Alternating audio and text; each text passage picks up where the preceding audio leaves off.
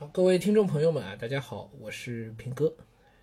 嗯，今天呢，我想专门在书房里啊，用一讲来聊一下这个修改作文的事情。你们知道，书房一般都是聊一点比较务虚的事儿，是吧？很少讲这些具体的事件。嗯，但还是挺有必要的，因为修改作文是大事。嗯。呃，历来啊，修改作文都不那么被重视，嗯，因为我们概念里学东西呢，总是写一篇新的，那个叫学习写作，是吧？嗯，在一篇已有的基础上反反复复的修改，大家总觉得这时间花上去有点得不偿失，是吧？我们做数学也是这样啊，一张卷子做好之后顶正，总觉得是一个附带的工作，是吧？与其花时间多多花时间顶针，不如把多的这个时间花在另外做一张卷子上面，是不是？呃，好像也是这么个道理啊。嗯，所以包括我自己一直以来也都觉得，虽然知道写修改重要，可是从来也没有说专门去讲修改作文的一些原理啊、方法呀，很少专门去讲它。嗯，那么这次专门要来说这个事儿呢，是因为我也受了点刺激啊。我看到了在淘宝上五十块钱修改一篇作文啊，老师修改出来的东西，他那个服务呢是叫批改作文，但实际上呢是在修改。大家能区分批改和修改的区别吗？嗯，恐怕大家没怎么想过这个事儿哦。嗯，但是我看完之后呢，深有体会。修改作文的主体是谁呀？有一篇文章应该是谁来修改？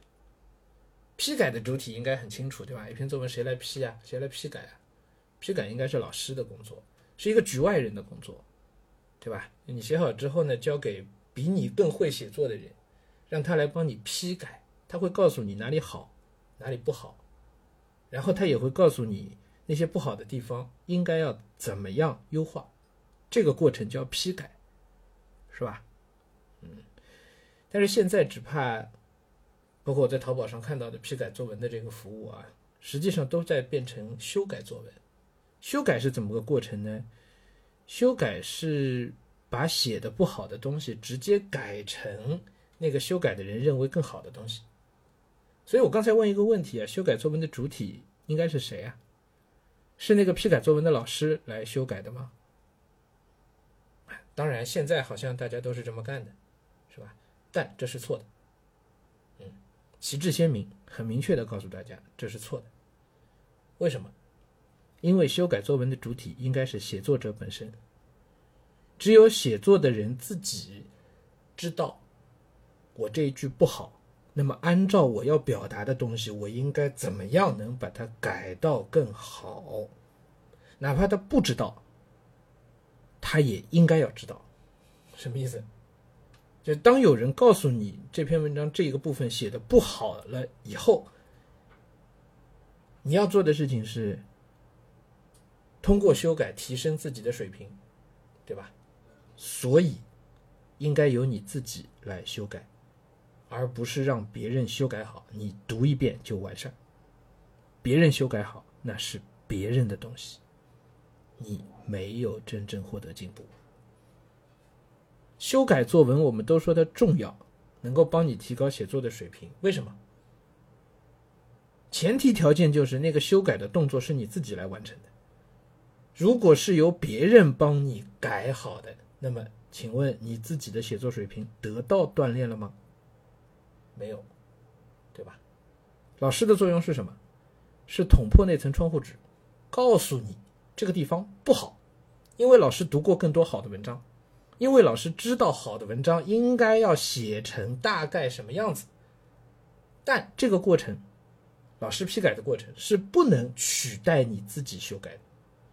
因为这篇文章到底按什么样的结构，你要表达的这个感情到底应该如何去表达，这件事情是你自己作为创作者才最有发言权的。你自己作为一个还不是很有写作能力的创作者，自己应该要去进步和提高的。如果老师帮你写完，我们且不说老师帮你修改完啊，我们且不说老师改的是不是真的符合你自己的原意？哪怕只是按照应试作文的标准改完，那么这个进步的人也不是你，是老师。我以前教过书法，写书法跟教作文是教教作文跟教书法其实是很类似的。我们看到一个学生这个字写的不好，老师的做法应该是什么？教书法的那个老师正确的做法应该是什么？应该是告诉孩子这个字写的哪里不好，对不对？我告诉他，你这个笔画没写对，所以你基本功有欠缺。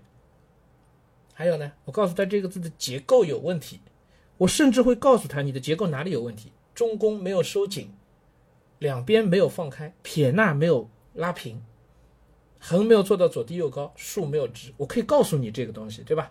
结构上哪里有问题？但是，接下去想要把这个字写好的是老师还是学生？是学生。所以，要把这个字重新写，并且把它写好，这过程就是修改作文，对吧？这个过程应该是谁来写？是老师拿着你的手把这个字写对吗？如果是，那么得到进步的不是你，是老师，对不对？这个过程没有人可以取代你。你会发现，你听着老师讲很有道理，然后你自己再去写一遍，还是没写好，怎么办？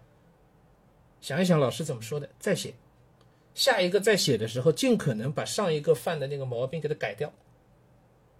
还没写好怎么办？再写一个。写的时候还是去想老师刚才怎么说的，我这个字哪里有欠缺，甚至要自己根据老师说的东西，自己再去发现更多的毛病，自己去改，没错吧？这样才能进步。所以。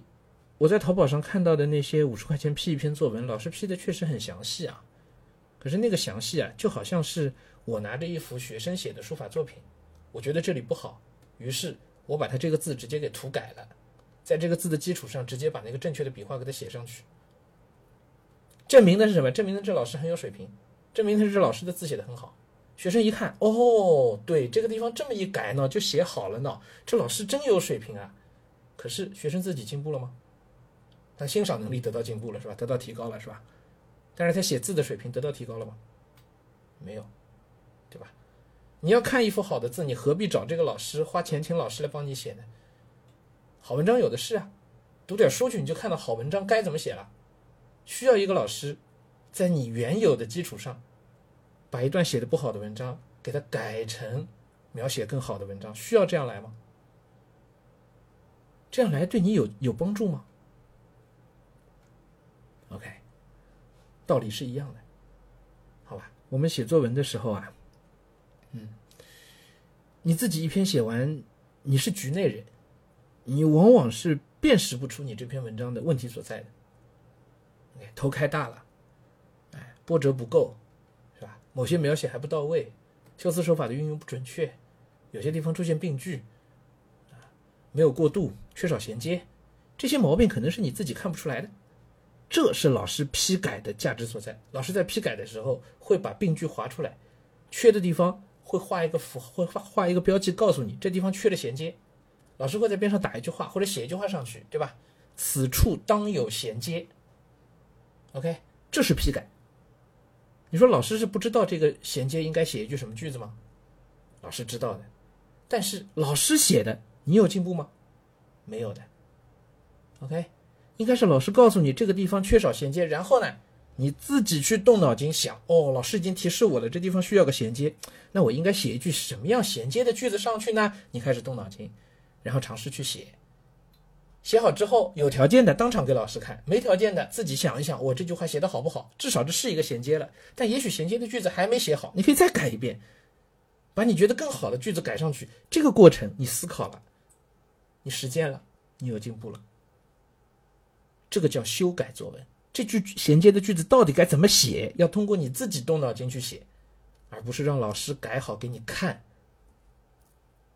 OK，这个叫修改作文，嗯，我觉得这里面其实真的是挺多误区的。把这个话题稍微放大一点去看的话，我们现在越来越把教育当成一个服务行业。OK，我们从经济世界的来区分经那个那个教育的确是一个所谓服务行业第三产业是吧？当你把教育当成一个服务业来来看待的时候，你是消费者。OK，那教育产品你是在消费一个教育产品，所以我要得到更好的服务。什么样得到更好的服务呢？就是老师帮我改出来，这就是更好的服务了，对吧？啊，但教育真的是这样的服务业吗？这是老师和一般的服务业从业者可能根本性的区别吧。哎，老师不是为了给学生提供服务而存在的，老师是为了说一些让孩子、让让学生不高兴的话，指出学生的问题，来促使学生进步的。OK，不是为了 把学生服务好而存在的，是吧？嗯，好，别的不多说啥了。呃，希望大家都能认认真真的自己去修改好你的文章。